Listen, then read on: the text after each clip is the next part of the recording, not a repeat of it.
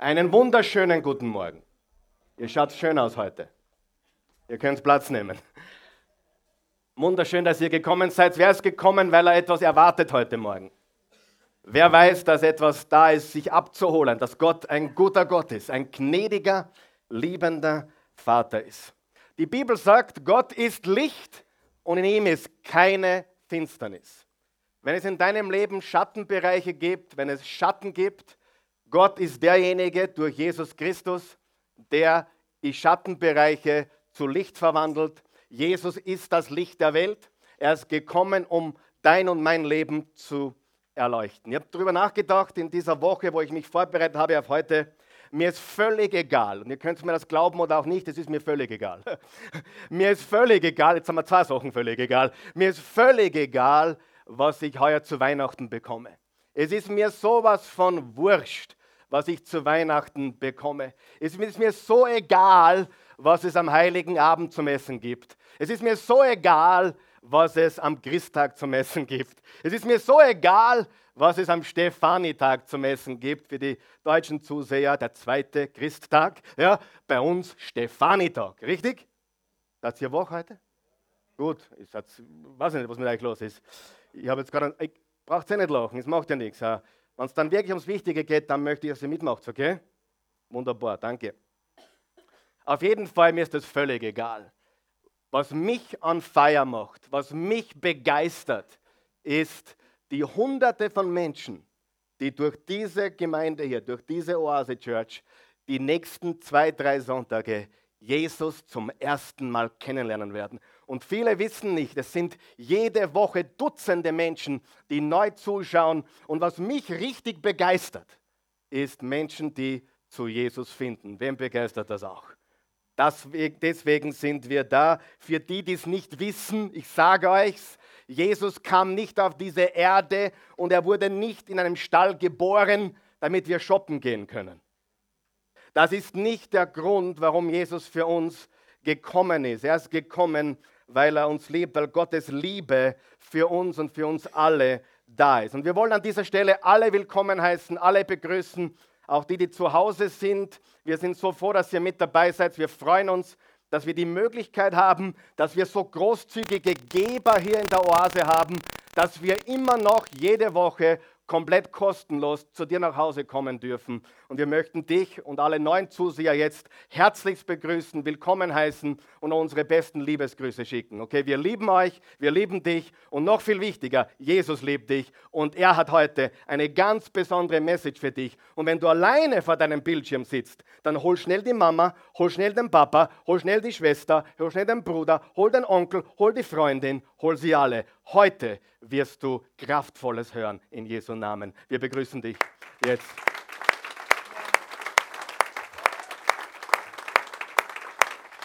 Danke, Jesus.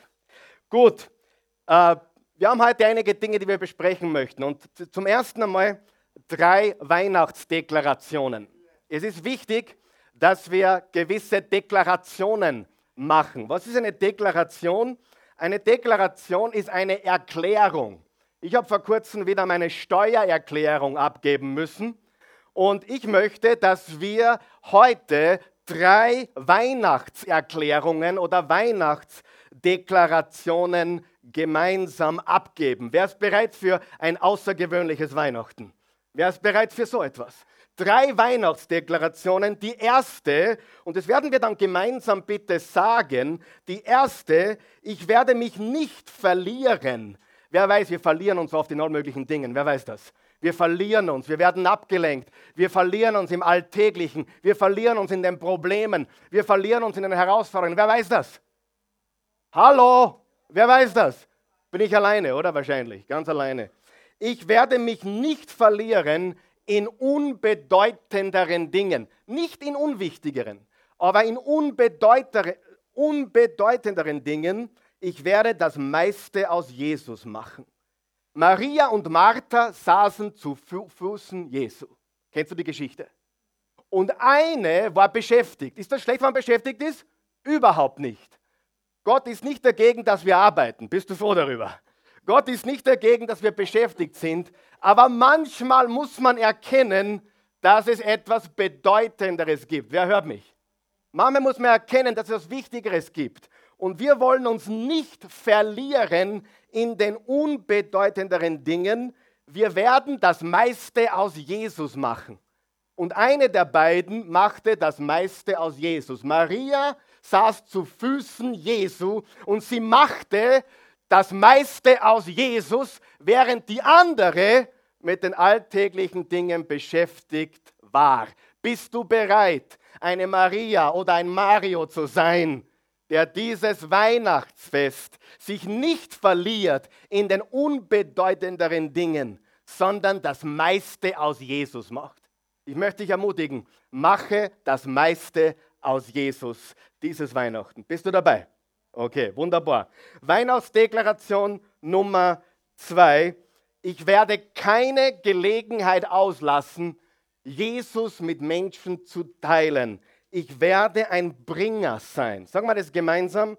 Ich werde keine Gelegenheit auslassen, Jesus mit Menschen zu teilen. Ich werde ein Bringer sein. Der Sinn und Zweck von Weihnachten ist, dass wir, die wir an Jesus glauben, den Menschen Jesus bringen. Wir bringen Jesus den Menschen. Wir bringen Jesus zu den Menschen. Und das ist das beste und schönste Geschenk, das wir machen können. Da draußen ist so viel Finsternis, so viel Depression, so viel Angst, so viel Sorgen, so viel Leid, so viel zerrüttete Beziehungen. Und in der Weihnachtszeit wird das Ganze noch verstärkt. Man sagt nicht zufällig, Dezember ist das Verstärkermonat.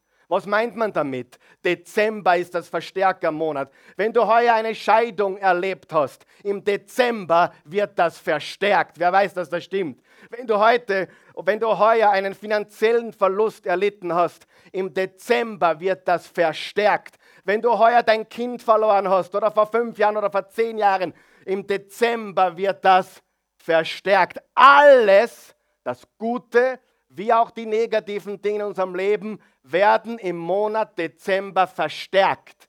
Und wenn, wenn, gute Dinge sind, wie Familie und alles ist wunderbar, wird das noch stärker, noch besser. Wenn es negative Dinge sind, kommen die auch mehr an die Oberfläche. Sie werden stärker. Wer versteht, was ich sage? Und deswegen brauchen die Menschen in der Zeit Dezember zu jeder Jahreszeit, aber ganz besonders im Monat Dezember brauchen sie besonders viel Ermutigung, besonders viel Kraft. Bei einer Geschichte gehört vor einigen Wochen, äh, die hat sich zugetragen vor vielen, vielen Jahren. Es war um die Weihnachtszeit und da war eine Familie, eine gläubige Familie, war Essen. Die waren gemeinsam dinieren. Sie haben ein gutes Weihnachtsessen gefeiert. Und der Kellner war ganz schlecht drauf, was in Amerika selten vorkommt. In Amerika ist der Kellner immer gut drauf, weil der kriegt ja 15 bis 20 Prozent Provision quasi oder, oder Trinkgeld sagt man dazu und er war ganz schlecht drauf. Der Service war nicht üblich, nicht gut. Und die Familie hat ihm das richtig wissen lassen. Und sie haben auch fast kein Trinkgeld hinterlassen, sind gegangen. Und äh, am nächsten Tag haben sie erfahren, dass nach diesem Besuch dieser Kellner in die Küche gegangen ist, in ein Kammerl gegangen ist und wurde dort erhängt gefunden. Du kannst also feststellen, dass du gar nicht weißt, was in Menschen vorgeht, Selbstmordrate im Dezember skyrockets. Es geht durch den Plafond, es geht durch die, die Mauern. Warum? Alles verstärkt sich. Die Verluste verstärken sich, die Probleme verstärken sich, die Eheprobleme verstärken sich, ein fehlendes Kind verstärkt sich, ein böses Kind verstärkt sich, alles verstärkt sich und deswegen brauchen wir Licht in der Finsternis. Wer versteht, was ich sage?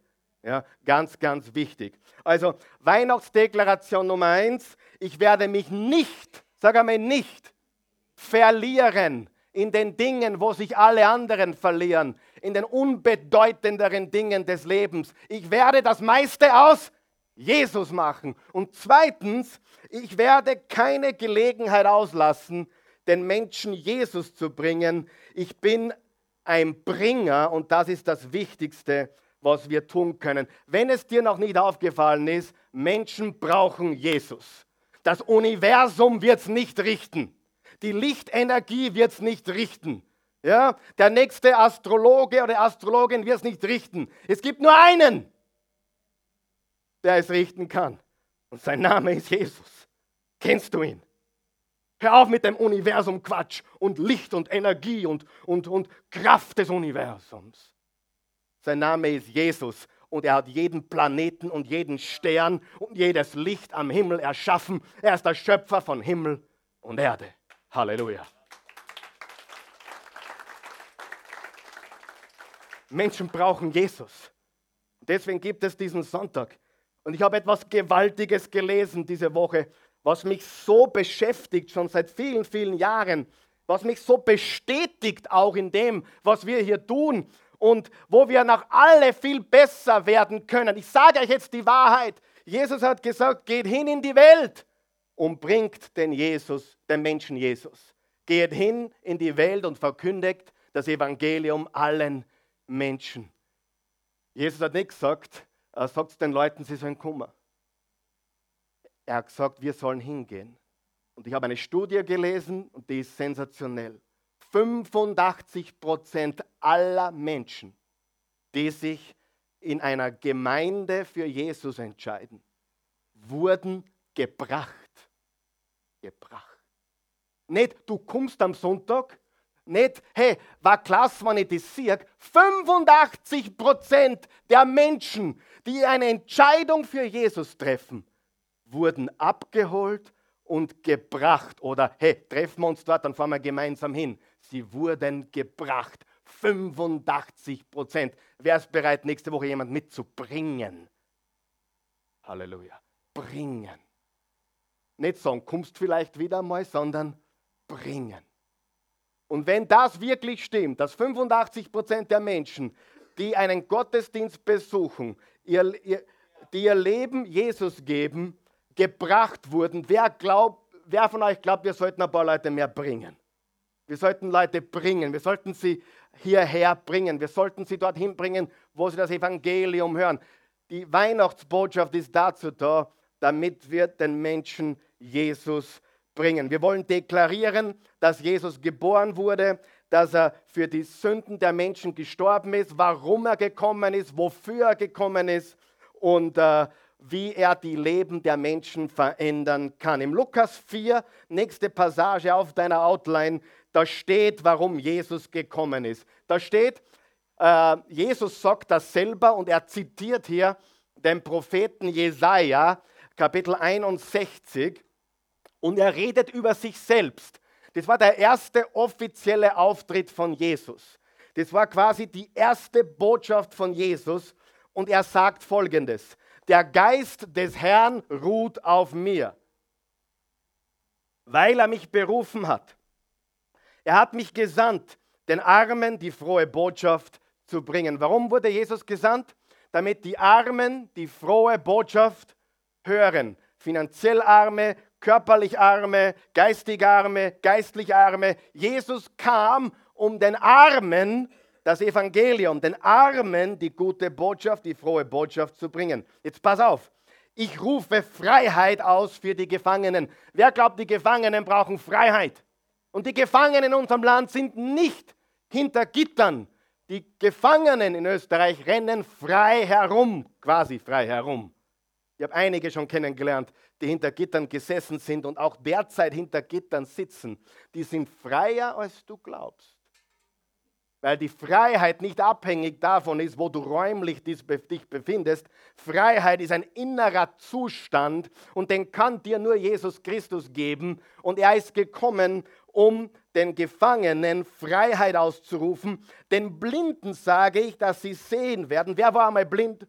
Wer war einmal blind zur Botschaft des Evangeliums? Wer hat einmal nicht die Güte Gottes gesehen und seine Liebe? Den Blinden, dass sie sehen werden, den Unterdrückten, dass sie bald von jeder Gewalt befreit sein sollen. Ich rufe ihnen zu. Was sagt Jesus? Ich lasse euch beiläufig wissen. Nein, ich rufe ihnen zu. Jetzt erlässt Gott eure Schuld. Was ruft Jesus uns zu? Jetzt halte ich dir deine Schuld wieder mal vor, weil gerade Weihnachten ist. Weißt du, wie schlimm du warst dieses Jahr? Weißt du, was für gefrasst du warst? Kannst du nur an alle deine Fehler erinnern heuer? Hast du noch in Erinnerung, was du da getan hast und dort? Ha? Das steht nicht da. Also hören auch wir auf damit, oder? Wenn Jesus uns zuruft, jetzt erlässt Gott eure Schuld, Jesus rollte die Buchrolle zusammen. Damals haben sie Buchrollen gehabt, heute haben wir solche Bücher. Gab sie dem Synagogendiener zurück und setzte sich. Alle blickten ihn erwartungsvoll an. Er begann, heute hat sich diese Voraussage des Propheten erfüllt. Durch das erste Auftreten Jesu hat sich diese Voraussage des Propheten Jesajas erfüllt, dass die Gefangenen Freiheit erleben können, dass die Blinden sehen können, dass die Unterdrückten frei werden und dass die Schuldigen frei werden von Verdammnis, Scham und Schande. Halleluja. Das ist, was Gott für uns hat. Und aus diesem Grund ist es so wichtig, dass wir die Botschaft des Evangeliums zu den Menschen bringen. Und jetzt möchte ich Gänge schalten. Jetzt habe ich eine ganz besondere Botschaft vorbereitet für heute. Und ich sage dir, für wen die Botschaft heute ist. Ich habe ein paar genau vor mir heute. Einige von euch kenne ich nicht, aber einige kenne ich noch nicht. Aber ich sage dir, diese Botschaft ist für einige von euch. Diese Botschaft, von der wir heute sprechen, ist für Menschen, die in ihrem Leben im letzten Jahr, in den letzten fünf Jahren, in den letzten zehn Jahren Verlust erlitten haben. Darf ich fragen, wer hat auch Verlust erlitten in den letzten Jahren? Bitte aufzeigen, damit ich mir nicht so alleine vorkomme, bitte, danke. Ja, wer hat auch Verlust erlitten? Verlust. Wer kennt Verlust? Verlust ist etwas, was mir überhaupt nicht taugt. Ich meine, jetzt ein paar Kleinigkeiten. Wenn ich meine Schlüssel verliere, da zucke ich schon fast aus. Wem geht es auch so? Weil ich bin so ein bisschen ein Freak. Die Christi sagt, ich bin ein Control-Freak. Ja? Wo sind meine Schlüssel? Oh, ja. Und wenn ich meine Schlüssel verliere und sie eine Stunde nichts finde, ich zucke aus. Ich, wo werde ich meine Schlüssel wiederfinden? Und ein, einmal habe ich mein, mein, mein, mein äh, Geldtaschel verloren und ich bin fast nervös geworden. Ja, wer von euch weiß, was ich meine? Aber das ist alles nichts im Vergleich zu echten Verlusten. Wer weiß, dass das stimmt? Das ist überhaupt nichts im Vergleich zu echten Verlusten. Und diese Botschaft heute ist für Menschen, die Verluste erlitten haben, große Verluste, aber die heute dem Gott und dem Teufel und sich selbst sagen wollen, es ist noch nicht vorbei. Ich glaube, das Beste liegt vor mir. Ich vertraue Jesus, dass das, was kommt, viel besser sein wird als das, was hinter mir liegt. Wenn du da dazugehörst, diese Botschaft ist für dich. Das Beste liegt vor uns. Halleluja. Glaubst du das? Wunderbar. Also, die besten Tage liegen vor mir. Gott ist noch nicht fertig mit mir. Das ist die Botschaft, die es heute äh, für uns gibt. Und jetzt kommen wir zur Weihnachtsdeklaration Nummer drei. Was war die erste? Wer kann sich erinnern? Ich werde nicht zulassen, dass Unbedeutendes so wichtig wird. Ich werde alles aus Jesus machen. Die zweite Deklaration war, wer weiß sie noch? Ich werde keine Gelegenheit auslassen, den Menschen Jesus zu bringen. Ich bin ein Bringer. Wer ist ein Bringer heuer zu Weihnachten? Ein Bringer. Lass uns die Botschaft bringen. Lass uns das Wort bringen. Lass uns Jesus bringen. Lass uns Jesus schenken. Lass uns das Wort Gottes schenken. Lass uns etwas schenken, was ewigen Wert hat. Ich habe mich so gefreut. Es war, glaube ich, 2008. Da war in Schweden die Bibel das meistgeschenkte Weihnachtsgeschenk. Die Bibel in Schweden. Es war interessant. Ich habe es auch nicht glauben können, aber es ist drinnen gestanden. Unglaublich, was es ist bedeutet, wenn wir Jesus schenken. Weihnachtsdeklaration Nummer drei, bitte einblenden. Ich werde mich nicht konzentrieren auf das, was ich verloren habe. Wer hat schon was verloren? Ich werde mich nicht konzentrieren auf was ich verloren habe. Ich werde auf das aufbauen und stärken, was übrig ist. Wer hat noch was übrig in seinem Leben? Wer hat noch was übrig? Du hast viel verloren, aber du hast noch was übrig. Wer glaubt, dass das, was übrig ist, das ist, was du stärken solltest, was du aufbauen solltest, was du festigen solltest, dass du das, was du hast, dafür dankbar bist und das Übrige aufbaust und stärkst. Ich will das tun, das ist meine Erklärung, meine Weihnachtserklärung Nummer drei. Ich werde mich nicht konzentrieren auf das, was ich verloren habe. Ich werde auf das aufbauen und stärken, was übrig ist. Wir können uns alle konzentrieren auf das, was wir verloren haben. Und ich weiß, wovon ich rede. Ich habe ziemlich alles verloren, was du im Leben verlieren kannst. Und ich weiß, was es bedeutet, große Verluste zu haben. Aber ich habe eine Entscheidung getroffen und ich stehe immer noch da und ich verkündige immer noch Jesus und ich predige immer noch die Hoffnung, weil ich von einem überzeugt bin. Das Beste liegt vor mir. Das Beste liegt vor unserer Familie. Das Beste liegt vor unserer Oase Church. Das Beste ist yet to come. Das Beste kommt erst. Ja, Kind klatschen, wenn euch das gefällt. Oh, wir konzentrieren uns immer auf das, was fehlt. Wir konzentrieren uns auf das, was wir verloren haben. Wir konzentrieren uns so leicht auf das, was nicht in Ordnung ist. Aber ich werde mich nicht konzentrieren auf das, was ich verloren habe. Ich werde stärken und aufbauen, das, was übrig ist. Bist du bereit dazu? Ich predige besser, als ihr reagiert, das sage ich euch gleich. Ja? Ja, nur so nebenbei einmal gesagt. Danke für mein Fan-Corner da hinten. Ja? Und da habe ich auch, ja, super. Aber ist eh wurscht. Ich sage dir nur, diese Wahrheiten verändern dein Leben. Wenn du aufhörst, ständig fokussiert zu sein auf das, was du nicht mehr hast, auf den Verlust und ständig, was du verloren hast, wenn du nicht aufhörst damit, dann wirst du immer unglücklicher, immer deprimierter, es wird immer finsterer. Aber wenn du dich konzentrierst auf das, was übrig ist, und das, was du stärken und aufbauen kannst, das, was du hast, dann wird dein Leben, das vor dir liegt, das allerbeste Leben sein, das du bis jetzt erlebt hast. Ich bin von einem überzeugt. Ich bin erst knapp 44. Ja? Jetzt habe ich einige schockiert. Da steht ein alter Mann hervor. Ja? Ha.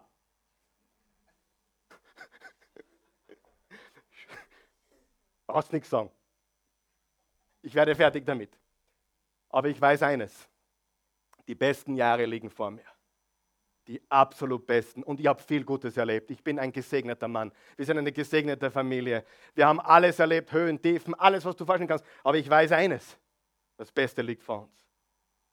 Und ich werde mich nicht konzentrieren auf das, was ich verloren habe, ich werde auf das aufbauen und stärken, was übrig ist. Ich werde dankbar dafür sein, was ich habe. Ich werde stärken und aufbauen, das, was mit mir ist. Ich werde mich freuen in meinem Jesus. Ich werde alles aus Jesus machen dieses Weihnachten. Und ich werde allen die Botschaft von Jesus bringen. Und ich werde mich konzentrieren und stärken und aufbauen auf das, was übrig ist.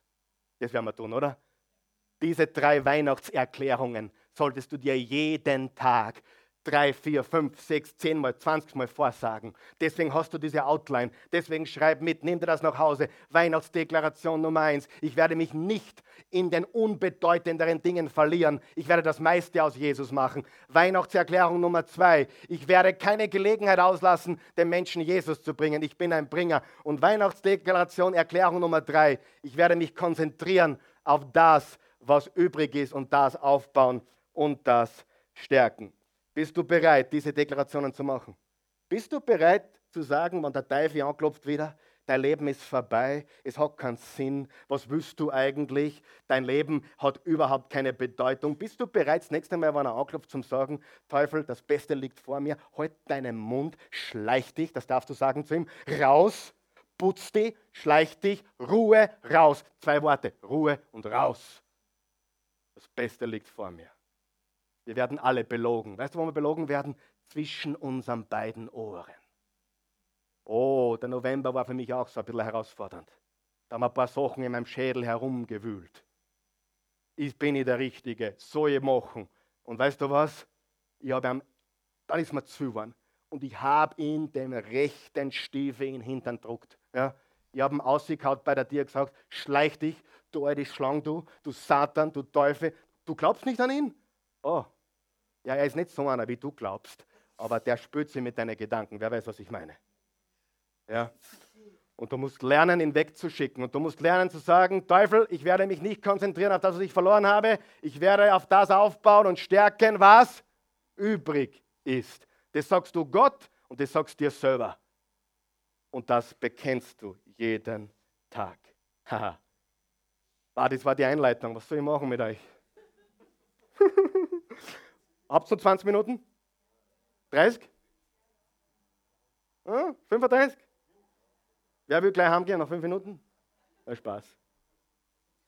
Jetzt komme ich zu meiner eigenen, eigentlichen Message. Ah. Jesaja 8. Jesaja 8, Verse 17, uh, lang auch noch, heute wieder nie fertig. Uh, Jesaja Kapitel 8, Vers 17 bis Jesaja 9, Vers 6, ich werde schnell fertig, ich verspreche es dir. Ich predige heute zu denen, die großen Verluste hatten, finanzielle Verluste. Vielleicht hast du einen Mann verloren, eine Frau, ein Kind. Ich weiß nicht, was du alles verloren hast. Ich weiß, es tut weh. Manche haben einen Job verloren. Auch das nagt am Selbstbewusstsein. Aber du hast immer noch was übrig und du kannst etwas Übriges stärken und aufbauen. Und ich werde heute das Weihnachtsevangelium aus Jesaja predigen. Und ich liebe Jesaja. Ich liebe es überhaupt, die, die Weihnachtsbotschaft aus dem Alten Testament zu predigen. Ich sage dir warum. Das wurde geschrieben circa 700 Jahre vor Christi Geburt. Bevor Christus Mensch wurde, bevor Christus Mensch wurde, 700 Jahre hat dieser Typ geschrieben. Er heißt Jesaja. Und der hat angekündigt, genau was passiert ist. Und das lese ich jetzt und du lest bitte mit, wo du sitzt. Der Herr hat sich von seinem Volk Israel abgewandt. Das war eine ganz finstere Zeit. Sag einmal finster. Ganz eine finstere Zeit. Das Volk hat rebelliert, es war ungehorsam, es war am falschen Weg und der Herr hat sich von seinem Volk Israel abgewandt. Aber ich warte auf seine Hilfe. Ich hoffe darauf, dass er sich uns wieder zuwendet, sagt Jesaja. Ich und meine Kinder, die der Herr mir gegeben hat, wir sind lebende Botschaften. Durch uns spricht der Herr, der allmächtige Gott, der auf dem Berg Zion wohnt, zu seinem Volk. Doch die Leute lehnen das Wort des Herrn ab. Es war eine finstere Zeit. Sie suchten lieber Rat bei Menschen, die mit den Geistern der Verstorbenen Verbindung aufnehmen. Solltest du da sein oder zuschauen und du tust solche Dinge, hör auf damit. Hör auf, die Geister zu beschwören und die, die Astrologer aufzusuchen und all diesen Schwachsinn. Das führt dich nur noch tiefer in die tiefe Finsternis. Jesus ist das Licht und all diese anderen Dinge äh, bringen dich in die Wüste und in den Kreis und du wirst nie. Hör auf, das Horoskop zum Lesen. Es bringt dich nicht weiter. Jetzt hat er es gesagt. Ja, ich habe es gesagt. Hey, für was brauchst du dein Horoskop, wenn du Jesus hast? Kannst du mir das erklären? Hey, wenn du da ein Glas Wasser stehen hast, ich stehe auf Schnee, ja, ah, wenn du, wenn du, hoffentlich rutsche ich nicht ab, wenn du da ein Glas kristallklares Gebirgswasser hast und das, du hast den richtigen Durst und, und daneben steht irgendeine Brühe, wo greifst du hin? Du greifst zum frischen Wasser, oder? Menschen, die suchen, sie sind hungrig, sie sind durstig und sie greifen ständig zu Dingen, die sie noch weiter hineinreiten in die Finsternis. Und da gehört das Horoskop bitte dazu. Ja, ich habe es gesagt und du kannst mich zitieren. Bitte zitiere mich so, so lang und so oft du kannst, zitiere mich. Das Horoskop ist für den Hugo auch schlecht. Und für dich auch. Ich lese gleich weiter. Sie suchen lieber Rat bei Menschen, die mit den Geistern der Verstorbenen Verbindung aufnehmen, oder sie befragen Wahrsager, äh, die geheimnisvoll flüstern und murmeln. Warum flüstern und murmeln sie? Weil sie nichts wissen. Manchmal habe ich das im Radio gehört, wo eine gewisse, gewisse Dame da im, im Radio ihr, ihre Wahrsagerei betreibt und da denke ich mir, das hätte ich aber auch besser sagen können. Wer weiß, was ich meine? Rotten kann ich auch. Ja, ist log. Ich meine, das ist ja keine Kunst. Und vor allem, ich könnte den Leuten und du könntest als Jesus-Nachfolger den Leuten etwas viel Gescheiteres sagen, als was im Horoskop steht oder irgendeine Wahrsagerin weitergibt. Ja, wer, wo, wann die nächste Liebe stattfindet und so weiter und all dieser Schwachsinn. Wer von euch glaubt, wenn du mit Jesus gehst und du eine, eine Liebe suchst, wirst du eine Liebe finden. Und diese Liebe ist fürs Leben. Halleluja. Ich glaube das von ganzem Herzen. Natürlich können Dinge passieren und wir wissen, dass es immer zwei braucht, um Tango zu tanzen. Das wissen wir. Aber wir wissen auch, dass die Antwort, die wirkliche Rettung ist nur in Jesus. Woher glauben die Menschen, dass ihnen irgendein schwindlicher Wahrsager weiterhilft? Selber so verwirrt, dass gar nicht mehr Ärger geht. Und die Heiler und überall, wo sie hinrennen, es gibt nur einen Heiler, der heißt Jesus. Es gibt nur einen, der die Wahrheit sagt, der wahre Wahrheitssager, und das ist Jesus. Und er ist der Reason for the Season, er ist der Grund für die Jahreszeit, er ist der Grund, warum wir hier sind heute Morgen. Wenn sie auch euch dazu verführen wollen, dann entgegnet, warum, hier kommt's, warum, lest du mit, warum wendet ihr euch nicht eurem Gott zu? Warum rufst du die Gerda Rogers an? Warum wendest du nicht Gott dich zu? Wissen die Toten etwa mehr über die Lebenden als der Herr? Richtet euch nach Gottes Weisungen und glaubt dem, was er euch sagt. Wer sich daran nicht hält, dessen Nacht, dessen Nacht, Finsternis, nimmt kein Ende. Verdrossen und hungrig muss er durch das Land streifen. Der Hunger quält ihn, er wird rasend vor Wut und verflucht seinen König und seinen Gott. Wohin er auch blickt, zum Himmel oder zur Erde, er sieht nur erdrückende Finsternis. Die rennen im Kreis, siehst du das? Erdrückende Finsternis. Wer, ist, hat es auch schon erlebt? Du gehst spazieren in unserer wunderschönen Stadt und du spürst die erdrückende Finsternis. Du siehst die Menschen, wie sie gehen, fast kopflos, völlig orientierungslos, erdrückt in der Finsternis. Elend und Unglück. Er ist im dunklen Tal der Hoffnungslosigkeit gefangen. Wer von euch kennt ein paar Menschen, die im dunklen Tal der Hoffnungslosigkeit gefangen sind? Im dunklen Tal der Hoffnungslosigkeit. Ich habe, ich bin ganz ehrlich mit euch, im heutigen Jahr ein einziges Mal ein Gefühl wie Hoffnungslosigkeit gespürt. Wer, das, wer ist ehrlich genug, das ich habe das einmal gespürt. Es hat angeklopft. Und ich bin, ich bin generell ein, ein, ein glücklicher Mensch. Ich bin generell jemand, der mit vielem klarkommt und ich bin ein Stehaufmantel, versteht ihr? Ich bin jemand, der, der wenn er fällt, wieder aufsteht und weitergeht. Aber ich kenne und ich glaube, dass Gott es mir bewusst gezeigt hat. Ich bin mir sicher, dass Gott mich immer wieder mal hineinführt in so eine ganz kurze, dauert nicht lange, weil ich weiß, wie ich rauskomme, Gott sei Dank. Aber so ein Tal der kompletten dunklen Hoffnungslosigkeit. Kennst du das, Eugen? Ich kenne das. Kennst du das, Stefan? Dieses dunkle Tal. Und ich sage dir, es gibt nichts vergleichbar Schieres. Nichts. Äh, ich darf ohne Essen auskommen, wahrscheinlich eine Woche lang. Ohne Trinken zwei, drei Tage lang. Sauerstoff ein bisschen schwieriger, ja? Aber diese Hoffnungslosigkeit, die dich am, am Hals zuzieht, ihr habt das schmecken dürfen, dürfen. Und ich weiß, wie das ist. Und das ist das Scheußlichste, was es gibt. Und ich glaube, dass Menschen dort landen müssen über eine lange Zeit, bis sie einmal Schluss machen. Ich glaube nicht, dass die heute aufwachen und sagen, heute geht es mir nicht gut. Nein. Ich glaube, dass da Wochen, Monate, vielleicht Jahre, vielleicht Jahrzehnte von dieser dunklen Hoffnungslosigkeit vorausgeht. Wir als Christen wissen, wie wir mit solchen Gefühlen umgehen, weil wir wissen, er ist unsere Hoffnung. Ich sage euch jetzt ein Erlebnis, was ich gehabt habe vor kurzem. Ich bin aufgewacht und ich fühlte mich absolut, das ist dieser Punkt gewesen, wo ich so komplett, ich fühlte mich so total hoffnungslos. Ich habe nicht gewusst, bin ich der Richtige, soll ich überhaupt noch weitermachen? Ich habe ein Gefühl gehabt, ich kann es nicht beschreiben. Wer kennt das? Und ich ging auf meine Knie, ich habe hab mich zurückgezogen alleine, ich ging auf meine Knie und habe begonnen, den Herrn, unseren Gott, zu loben und zu preisen einfach Danke zu sagen. Für meine Familie Danke zu sagen, vor allem für seine Güte, seine Gnade. Und ich lüge nicht. Es waren keine fünf bis sieben Minuten. Und ich war so voller Kraft und Mut und Stärke. Und jetzt reise ich die Welt wieder nieder. Es war innerhalb von sieben Minuten. Fünf bis sieben. Ich sage jetzt nicht, hey, mach das und nach sieben Minuten ist alles klar bei dir. Das habe ich nicht gesagt.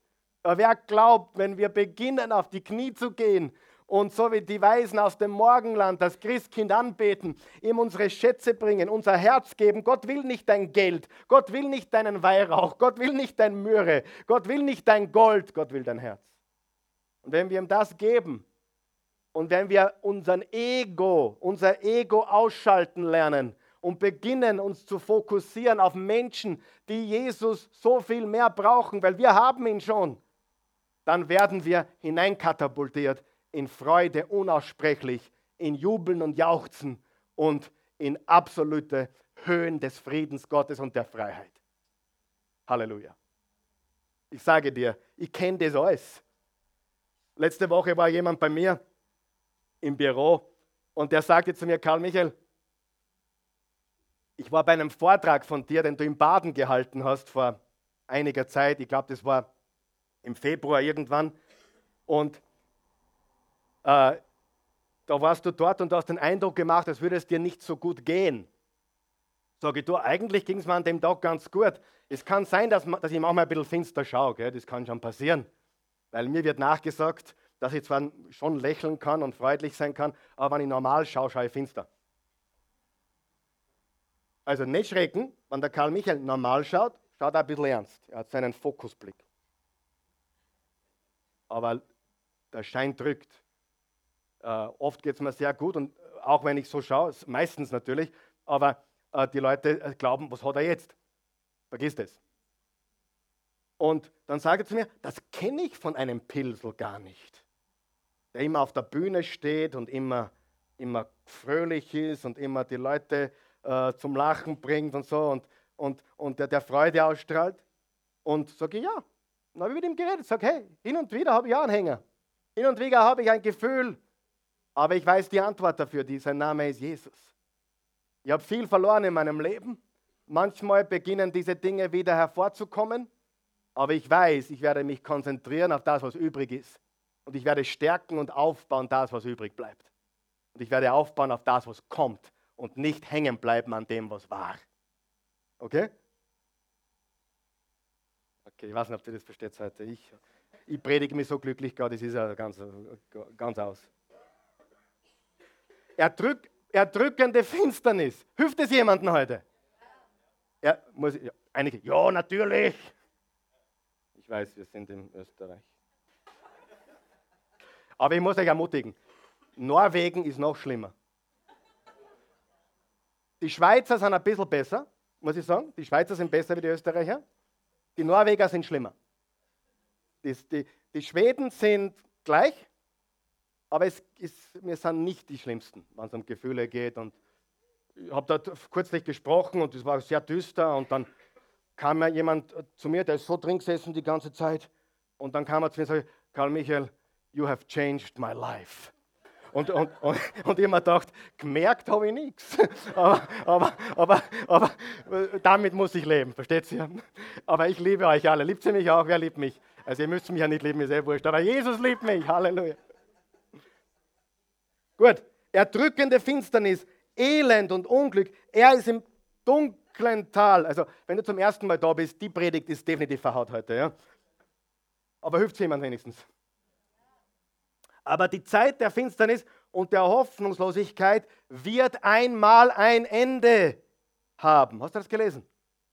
Früher hat Gott Schande gebracht über das Gebet der Stämme Sebulun und Naphtali. In Zukunft aber bringt er gerade diese Gegend, die Westseite des, die Westseite des Sees Genezareth, zu Ehren, ebenso das Ostjordanland und das nördliche Galiläa, wo andere Völker wohnen. Das Volk, das im Finstern lebt, sieht ein großes Licht. Hell strahlt es auf über denen, die ohne Hoffnung sind. Denn uns ist ein Kind geboren, ein Sohn ist uns geschenkt. Er wird die Herrschaft übernehmen. Man nennt ihn wunderbarer Ratgeber, starker Gott, ewiger Vater, Friedenfürst. Er wird seine Herrschaft weit ausdehnen und dauerhaften Frieden bringen. Das ist Jesus. Sagen wir es gemeinsam. Das ist Jesus. Hey, wenn du erste, den ersten Teil der Passage liest, wow, wie düster, Hoffnungslosigkeit, Elend, Unglück, finster. Und dann sagt er, die Hoffnungslosigkeit wird ein Ende nehmen. Und Gott spricht hier in Zeiten von großem Verlust und er bringt große Hoffnung. Wer weiß das? Wenn, wenn großer Verlust da ist, dann kann die Hoffnung noch viel größer werden. Je weiter du fällst, umso höher kannst du in die Höhe springen. Je mehr das Gummiband gedehnt wird, umso weiter fliegt es. Das haben wir in der Schule probiert, hat wunderbar funktioniert. Ich glaube, die Christi hat das erlebt, wo ich den Lehrer tratzt habe die ganze Zeit. Ja? Tratzen ist Salzburgerisch für Heckling. Ja? Äh, ist äh, ärgern, genau. Ich muss zugeben, ich bin immer nur gerne Tratzer. Also wenn du mich besser kennenlernst, ich tue gern Leute foppen, tratzen, ein ärgern. Äh, stört euch das? Nein. Ich bin ein Schlingel. Versteht ihr das? Wer weiß es? Wem ist es wurscht? Ja, absolut. So. Also Gott gibt uns diese Stelle in Zeiten von großem Verlust und er gibt große Worte. Was war unsere letzte Deklaration? Ich werde mich nicht konzentrieren auf das, was ich verloren habe. Ich werde das stärken und aufbauen, was übrig ist. Ich werde nur mehr nach vorne schauen, nach oben schauen, was lernen von der Vergangenheit. Ich stärke, was vor mir liegt und was übrig bleibt. Und ich habe drei Worte. Und ich bin kein übergeistlicher Mensch, ihr kennt mich, aber ich sage dir, Gott hat mir drei Worte gegeben für die heutige Botschaft. Möchtest du sie hören? Nur drei Worte, nicht drei Sätze, drei Worte. Das erste Wort ist Schau. Sagt der Nachbar, schau. Schau. Achte und schaue auf Gottes Wort. Was tun wir, damit wir aus der Hoffnungslosigkeit in die Hoffnung kommen? Aus der Finsternis, der aus der dunklen Hoffnungslosigkeit in das helle Licht. Was tun wir? Schauen. Schau, achte und schaue auf Gottes Wort. Achte und schaue die Gegenwart in Gottes, inmitten deiner Situation, inmitten der Finsternis. Schaue auf Gott, schaue auf sein Wort, schaue in die richtige Richtung. Schaue inmitten von allem. Gott ist mit dir inmitten von allem. Weißt du, was im Psalm 23, Vers 1 steht? Der Herr ist mein Hirte nichts wird mir fehlen. Dein, sein Stecken und Stab trösten mich. Er führt mich auf grünen Auen und zum Ruheplatz am Wasser. Und wandere ich auch durch finstere Täler. Du bist bei mir. Wer ist schon durch finstere Täler gegangen? Ich fühle mit dir, wirklich. Ich fühle zutiefst mit dir. Und die gute Nachricht ist, dir geht es schlecht? Er ist mit dir. Er ist bei dir. Er ist bei dir. Wo ist Gott? Er ist immer noch dort, wo er immer war. Immer noch. Oh, ich habe gehört, ich werde nur mehr sechs Monate zu leben haben. Wo ist Gott? Er ist mit dir. Er ist mit dir. Er ist nicht der Urheber von Krankheit, aber er möchte durch dich noch was tun. Vielleicht möchte er durch dich viele Menschen zu Jesus bringen, ganz sicher sogar. Wer glaubt, dass wir manchmal durch Täler Menschen mehr helfen können als durch Sonnenschein? Wer glaubt das? Wer weiß, dass die Dinge, wo wir durchgegangen sind, wo wir die Härte des Lebens so richtig abgekriegt haben, damit können wir Menschen oft viel mehr helfen als alles ist super, der Herr liebt dich, Sonnenschein und tomorrow is your best day, your best day now. Ich glaube das nicht. Ich glaube, dass Gott mit uns ist an jedem Tag ob es unser bester Tag jetzt ist oder unser schlechtester Tag jetzt ist. Es ist völlig egal. Die Wahrheit ist, Gott ist mit dir. Wer ist froh darüber? Gott ist mit dir. Schau, Gott ist mit uns. Immanuel, Gott ist mit uns. Öffne deine Augen und schaue auf alles, was Gott will, dass du siehst. Und schau auch deine Situation an. Leugne deine Situation. Ich sage nicht, ja, ich habe keine Probleme, ich habe keinen Saustall. Wenn einer da ist, ist einer da. Gott hat kein Problem mit deinem Saustall. Gott hat kein Problem mit deinen Problemen. Du hast ein Problem mit deinen Problemen. Gott ist größer als deine Probleme. Gott ist größer als dein Saustall. Schaue auf Gott und seine Gegenwart. Er ist mit dir in allem. Das ist das Wort Nummer eins. Schaue. Wer ist bereit zu schauen? Damit du rauskommst aus der hoffnungslosen Finsternis in das Licht. Das zweite Wort ist das Wort darüber hinaus. Darüber hinaus. Schau nicht nur, sondern schau darüber hinaus. Schau darüber hinaus. Wer weiß, dass wir nicht alles sehen können? Wer weiß, dass Hiob, wie er seine zehn Kinder verloren hat, wie er mit Geschwüren am ganzen Körper erkrankt ist, das gesehen hat, was passiert ist. Seine Frau hat gesagt, schau einmal, was der Herrgott dir genommen hat, fluche ihn. Und er hat gesagt, egal was mir noch passiert, ich werde meinem Herrn segnen und niemals fluchen. Ich werde ihn preisen mein Leben lang. Liebe Liebling, tut mir leid, deine Meinung interessiert mich jetzt nicht. Liebling, ich werde meinen Herrn loben und preisen, solange ich bin. Und wenn es mir nur schlechter geht, ich werde ihn preisen mein Leben lang. Er hat gesehen, was passiert ist. Aber wer von euch weiß, das Ende vom Hiob war doppelt so gut wie sein Anfang. Er hat darüber hinaus gesehen. Sag einmal darüber hinaus. Bist du bereit, über die Dinge, die du gerade erlebst, hinauszusehen? Wer von euch weiß, dass manchmal Dinge passieren, die sind augenscheinlich sehr schlecht, aber im Nachhinein entpuppen sie sich als die besten Dinge, die uns je passiert sind. Hast du schon mal sowas erlebt? Du sagst, ma, damals hätte ich gar nicht mehr weitermachen können.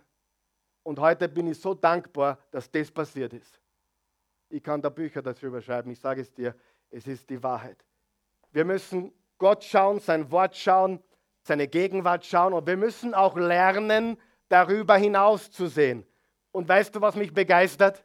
Habt ihr es gelesen zuerst? Ein Licht wird erscheinen im Land Naphtali und Sebulon, jenseits vom Jordan. Was heißt das, Pastor? Das war doch ein Fluss, ist ein Fluss in, in, in Israel. Ja, genau. Der Jordan ist ein Symbol für Übergang, für Transition. Da sind sie durchmarschiert ins verheißene Land. Hallo? Und Gott sagt, du musst lernen, jenseits des Jordan zu schauen. Oh, das taugt mir. Das ist jetzt sehr theologisch, aber das ist gut. Jenseits des Jordans.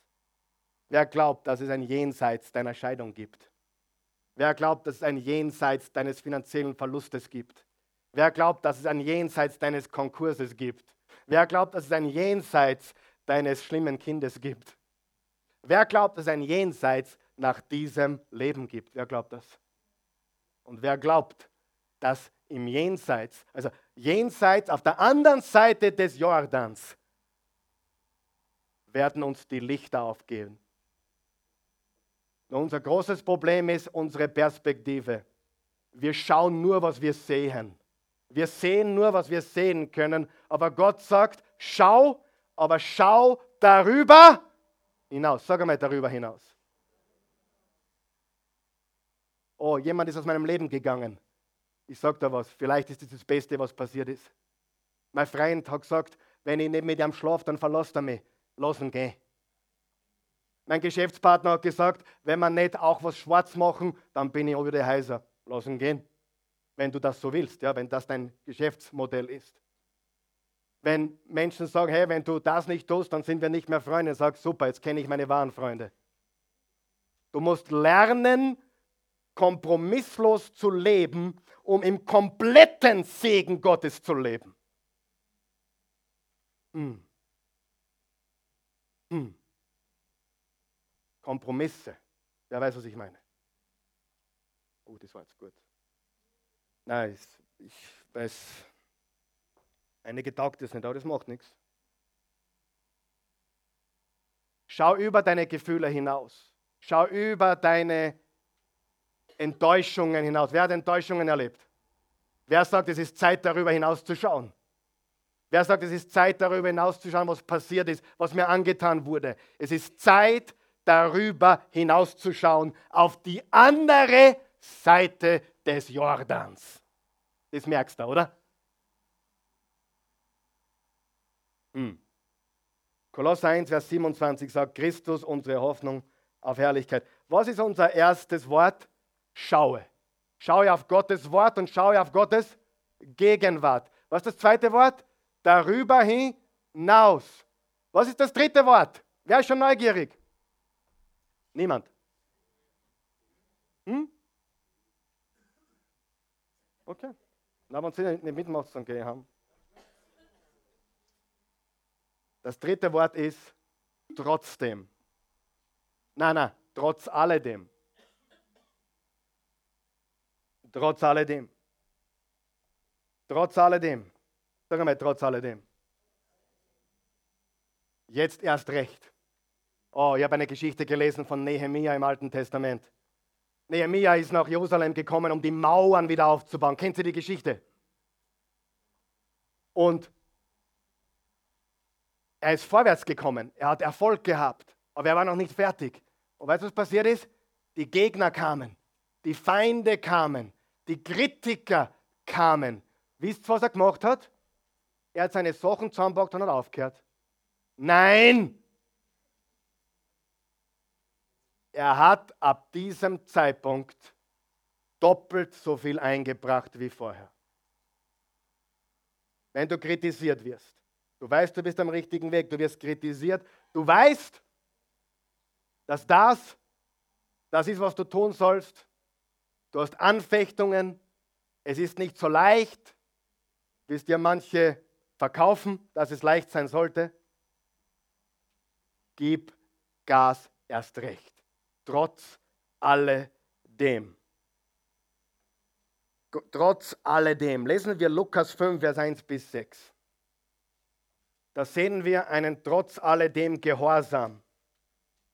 Trotz alledem Gehorsam. Mir ist egal, was die Freunde sagen. Trotz alledem werde ich gehorsam sein.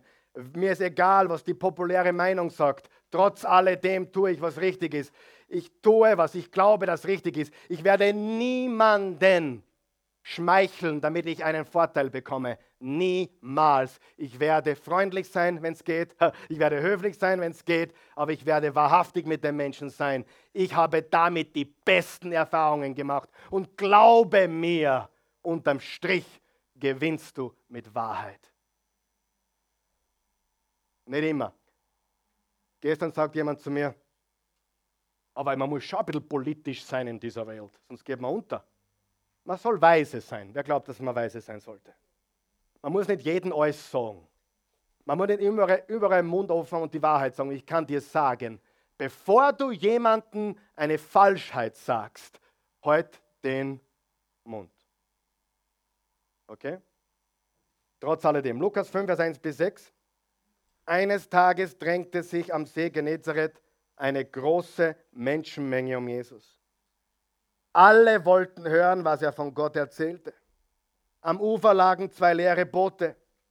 Die Fischer hatten sie verlassen und arbeiten an ihren Netzen. Da stieg Jesus in das Boot, das Simon Petrus gehörte, und bat ihn, ein Stück auf dem See hinaus zu rudern. Vom Boot aus sprach Jesus dann zu den Menschen. Anschließend sagte er zu Simon, fahrt jetzt weiter hinaus auf den See und werft eure Netze aus. Jetzt musst du aufpassen, jetzt kommt auch der Ton dazu. Herr, Herr, erwiderte Simon. Wir haben die ganze Nacht gearbeitet und nichts gefangen. Jesus, du bist Prediger, ich bin Fischer. Du bist Prediger, ich bin Fischer. Was willst du mir sagen? Und Jesus sagt,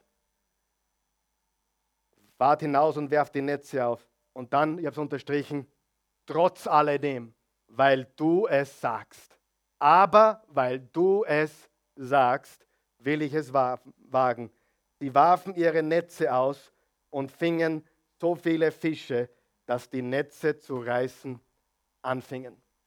Schaue auf Gott, schaue auf Gottes Wort, schaue auf Gottes Gegenwart, schaue darüber hinaus, was jenseits deiner Situation passieren kann und triff eine Entscheidung, trotz alledem Gott gehorsam zu sein, trotz alledem dein Alles zu geben, trotz alledem. Sagen wir das gemeinsam. Schau darüber hinaus, trotz alledem. Egal was passiert ist, ich schaue darüber hinaus, trotz alledem. Ich schaue darüber hinaus, trotz allem, was passiert ist. Ich möchte mit einer wahren Geschichte schließen. Ich koche manchmal. Ich bin ein sehr guter Koch. Ihr könnt den Gideon fragen, ihr könnt meine Mitarbeiter fragen. Zu Hause bin ich berühmt berüchtigt für mein Restelessen. Weiß jemand, was ein Restelessen ist? Das beherrsche ich wie kein zweiter. Wenn da Kartoffeln herumliegen und ein bisschen Fleisch und ein paar Zwiebeln und äh, die, sind, die sind nicht sicher von mir. Das wird zusammengeschnitten in der Pfanne eine und Vollgas geben. Gesalzen, ich kann Resteln machen. Ein Spiegelei dazu, wer weiß, dass das gut ist. Zwei Spiegeleier dazu, drei Spiegeleier dazu, übers Gröstel drüber. Wer weiß, oh, der Michael, der, dem ringt schon der, der, der Soft aber da hinten nicht sehen. Muss da, muss da mal Restlesen zu mir kommen. Der beste Restelkoch ist Gott allmächtig. Wer hat ein paar Resteln in seinem Leben? Da ein bisschen was und da ein bisschen ein Schmoren und da ein bisschen Wurst. Wer hat ein paar Sachen, die keinen Sinn ergeben? Was mache ich jetzt damit? Meine Omas, meine Mamas haben alle Restelessen machen beherrscht. Und irgendwo habe ich das, glaube ich, gesehen. Und egal, die Christi denkt sich wahrscheinlich, na, mit dem kann man gar nicht mehr viel machen. Und dann sage ich, mit dem kann man ein Restelessen machen. Und das ist Weltklasse. Gott ist der beste Restelkoch der Welt. Er nimmt deine Resteln, dein Schmoren und er macht ein Restelessen. Dann brauchst du nur noch ein Spiegelei draufhauen oder zwei und ich sage dir, dein Leben ist gewaltig. Versteht ihr, was ich sage? Jenseits des Ost, jenseits des Jordans, über dem Jordan, wird ein Licht aufgehen. Das siehst du jetzt vielleicht noch nicht. Du kannst es noch nicht verstehen, weil du glaubst, mein Leben ist vorbei. Aber da drüben über den Jordan ist ein Licht. Und da gibt es das beste Restlesen aller Zeiten. Wer freut sich aufs Restlesen im Himmel? Wenn alles einen Sinn ergibt. Alles. Wer ist bereit für ein gescheites Restelbuffet im Himmel? wo all die kaputten Sachen, all die überbliebenen Sachen, all die Dinge, die keinen Sinn ergeben, plötzlich in Himmelsherrlichkeit wunderbar zusammenpassen und ein Festessen sein wird, wie du es noch nie erlebt hast. Und das wartet auf jeden, der daran glaubt. Die Bibel sagt im Römer 8, Vers 28, denen, die Gott lieben, die kriegen einmal das beste Restlessen, das es gibt. Denen, die Gott lieben, wirkt alles zum Besten zusammen. Und ab jetzt merkst du das, das ist der, das ist der Restelessen-Vers. Ja? Römer 8, Vers 28. Da wäre ich ganz verloren. Aber Gott will aus deiner Finsternis, aus deinem kaputten Bereichen, will er das Beste machen. Schau darüber hinaus, trotz alledem. Steh mal auf, bitte. Guter Gott, wir danken dir, wir loben dich, wir preisen dich, wir heben dich. Wir danken dir für deine Güte, deine Gnade, dein Erbarmen, deine Treue. Du bist so ein geduldiger Gott, so ein gnädiger Gott. Und ich möchte dich bitten, dass du jetzt zu den Menschen sprichst hier. Dass du ihnen zeigst, dass du ihnen offenbarst, wie gut du bist. Dass du einen Plan hast für ihr Leben. Ich weiß nicht, warum du heute gekommen bist und ich weiß nicht, wer dich hergebracht hat und ich weiß nicht, warum du zuschaust. Aber ich weiß, Jesus hat damit zu tun. Er hat dich da geführt, diese Botschaft zu hören. Die Bibel sagt uns, in Johannes 3, Vers 16, so sehr hat Gott die Welt geliebt, seinen einzigen Sohn gab, damit jeder, der an ihn glaubt, nicht verloren gehe, ein ewiges Leben habe. Die Bibel sagt im Römer 10, Vers 9, jeder, der den Namen des Herrn Jesus anruft und an seine Auferstehung glaubt, ist gerettet, hat ewiges Leben. Die Bibel sagt im Römer 10, Vers 13, jeder, der den Namen des Herrn anruft, ist gerettet. Die Bibel sagt in Johannes 1, Vers 11 bis 12, er kam zu den Seinen, aber die Seinen lehnten ihm ab. Aber alle, die ihn aufnahmen und an ihn glaubten, gab er das Recht, Kinder Gottes zu heißen. Wenn du bereit bist für eine Entscheidung, wirklich Jesus nachzufolgen, Jesus in dein Herz einzuladen, zu sagen, ich glaube von ganzem Herzen, dass Jesus der einzige, der wahrhaftige Weg ist, dass er das Licht der Welt ist, dass es nichts und niemand gibt, auch wo ich noch hingeschaut habe, zu Geld, zu Sex, zu, zu Vergnügen, zu allen Dingen, wo ich hingeblickt habe, alles hat mich nur leer hinterlassen, zurückgelassen. Aber ab heute schaue ich auf Jesus. Und ich schaue über meine Vergangenheit hinaus. Und ich werde trotz alledem, was passiert ist, heute einen neuen Anfang wagen mit Jesus.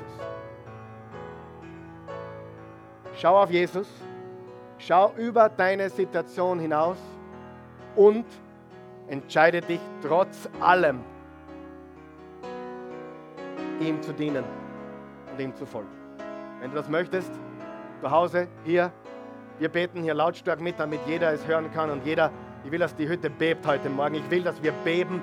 Ich will, dass wir begeistert sind. Ich will, dass wir uns freuen über dieses Weihnachtsgeschenk, über Jesus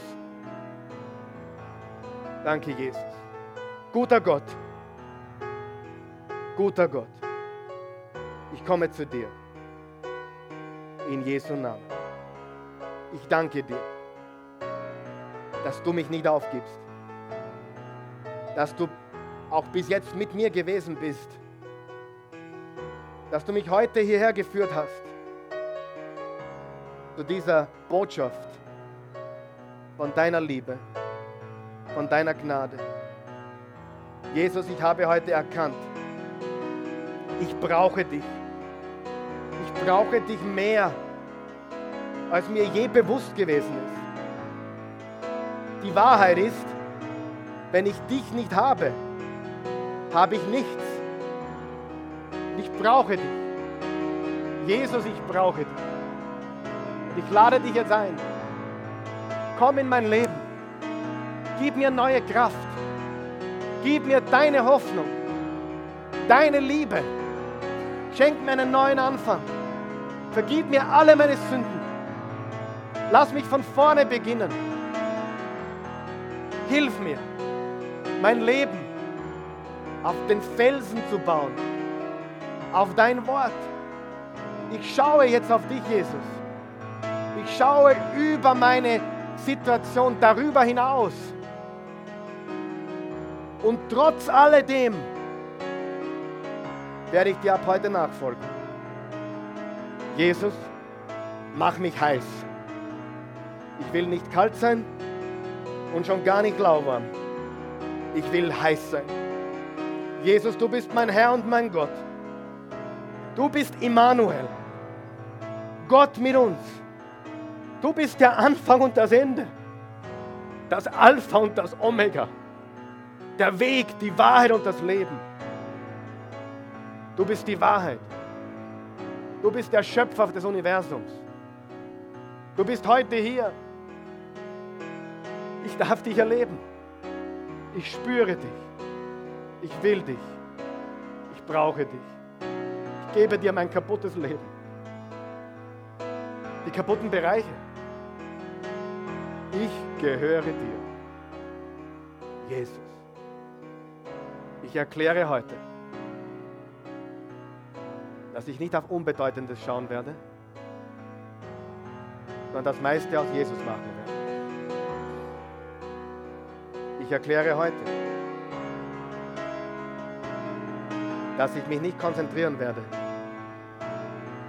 was ich verloren habe, was ich nicht habe, sondern ich werde das meiste machen, was übrig ist ich werde es stärken.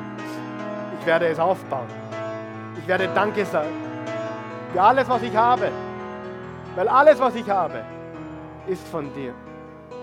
Jesus, du bist alles. Ohne dich bin ich nichts. Ich brauche dich. Jesus, ich habe nur einen Wunsch. Nicht Geschenke. Ich habe nur einen Wunsch. Ich will dich besser kennenlernen. Ich will das meiste aus dir machen. Ich will anderen Menschen Jesus bringen. Ich will ein Bringer sein. Ich glaube, dass heute ein ganz neuer Tag ist.